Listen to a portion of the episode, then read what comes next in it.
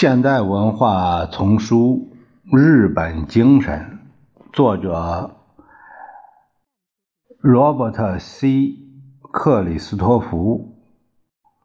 由马全、孙建龙翻译，事了播讲。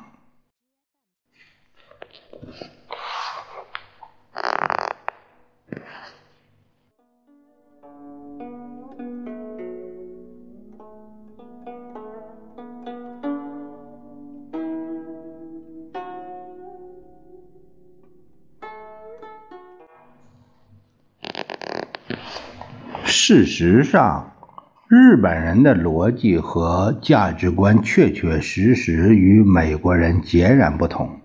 由于美国大部分人不愿意认识这一点，并不断莽撞地试图去影响日本及日本人的行为方式，从而常常犯错误。这不仅仅在众所周知的两国间的经济竞争方面，而且在文化、政治和社会事务等方面都犯下不少莽撞的错误。很显然，在与日本人打交道中犯最最严重错误的美国人，是那些既缺乏有关日本的知识，又看不到这种知识之必要性的人。不久前。一位代表美国一家新闻托拉斯常驻东京的美国人向我讲述了他的公司在日本屡犯错误的可悲故事。七十年代中期，有一次，他的美国老板们提出与一家日本主要出版公司合资经营的建议。初期谈判长时间没结果。于是，该公司最高领导人员为了拉关系，决定飞往东京，与那家日本公司领导人进行一次直接接触。这一行为在美国人看来十分符合逻辑。我这位朋友了解到这一计划后，就极力敦促公司取消这一决定。他解释说，在日本，所有的总经理都是事先经过。公司中层以上领导人员周密考虑并得到同意之后，才做出重要决定的。我的朋友还提醒他们的老板们，这一过程一般要经过两三年的时间，任何想阻挠这一过程的企图都是徒劳的。但是美国的总部对我朋友的警告根本就。根本不信任，不相信。总部的官员们很不耐烦地指出，任何出色的商人，不论是哪国人都绝不会如此行事。于是，公司领导便出发来到东京。日本公司的首脑们热烈地欢迎他们，慷慨地招待他们，并有礼貌地拒绝做出任何承诺。结果使美国经理们感到迷惑不解的是，这一交易终究没有成功。五花八门的诸如此类错误点缀着日美关系史，而且造成的损失往往要比公司丧失部分利润严重的多。在几年前举行的一个美日关系研讨会上。当时的美国商务部长米歇尔·布鲁门萨尔苦着脸指出，无论什么时候他向福田赳夫首相建议改变日本的政策，都从来没有得到过期望得到的肯定答复。福田总是回答：“这想法听上去很有趣，你应该向四位主要负责经济事务的内阁官员宣传你的建议。”布鲁门萨尔与许多美国人不同，他比较老练，不会马上下结论说日本人是在兜圈子。然而，他也很明显的把日本政府的基础，就是集体决策过程，视为一种固有的、几乎不可逾越的障碍性机制。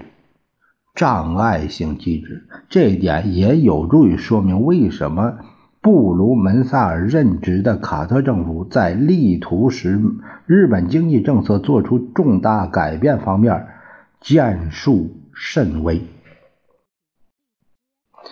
从某种意义上说，对日本及其文化知之甚少乃至一无所知的美国人犯这种错误是可以原谅的。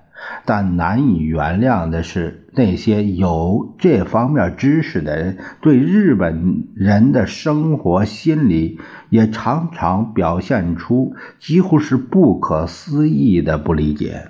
几年前，一位美国驻东京大使经过刻苦学习，成了有日本政治界方面专业知识的职业外交官。他以肯定的口气对我说。如果不是由于日本的贸易限制，日本会成为美国大型冰箱的很好市场。听了他的话之后，我感到这位大使虽然在日本待了这么多年，但肯定从来没有对普通日本人的厨房扫过一眼。事实上，日本的厨房根本没有地方放下一只美国式的冰箱。这不是一个孤立偶然的例子。过了几年，我与后来驻东京的美国大使讨论起为什么美国汽车制造商在日本卖不出汽车。我指出，从底特金三巨头汽车公司之一的一位总经理曾经表示的态度中，可以看出造成这种状况的部分原因。这位直率的经理曾宣称，他的公司根本不在乎日本市场。此外，我还告诉大使，日本人同英国人一样，都靠左边行车。如果美国汽车公司把他们运往日本的汽车样品的方向盘放在右边，可能会有好处。我说完后，大使冷冷扫我一眼，很清楚。他把我看作一个美国民族的背叛者，他指责我所说的纯粹都是受日本影响的糊涂话，真正捣蛋的还是日本政府的贸易限制。上面提到的两位大使都养成了一般美国人所具有的可悲习惯。就是把过错推到日本人身上，然而实际上这一切正是我们自己造成的。当然，他们俩永远不会承认这一点，这自然也是一般人际关系中一个共同的行为模式。人们谁也不愿意正视自己的缺点。在日美关系中，还有另外一个因素在作怪。一种根深蒂固的优越感，使许许多多美国人难以承认，在与日本人打交道时，居然还会犯错误。在某种程度上，这种优越感明显的反映了十足的旧式的种族主义。白人本来就有把非白人视为不懂法律的劣等人的历史传统。而第二次世界大战中，美国人又不断受到铺天盖地的反日宣传，使这一种族歧视传统在美国大大加强。目前，在美国还有一部分人不能相信，那个小个黄种人民族除了比美国人奸诈外，还能在什么别的地方胜过美国人？为数稍少，但对健康的日美关系同样有害的，是那些中国爱好者们，比如亨利·基辛格。他第一次访问北京回来后不久，便在华盛顿举行的一次午餐会上滔滔不绝的大讲与。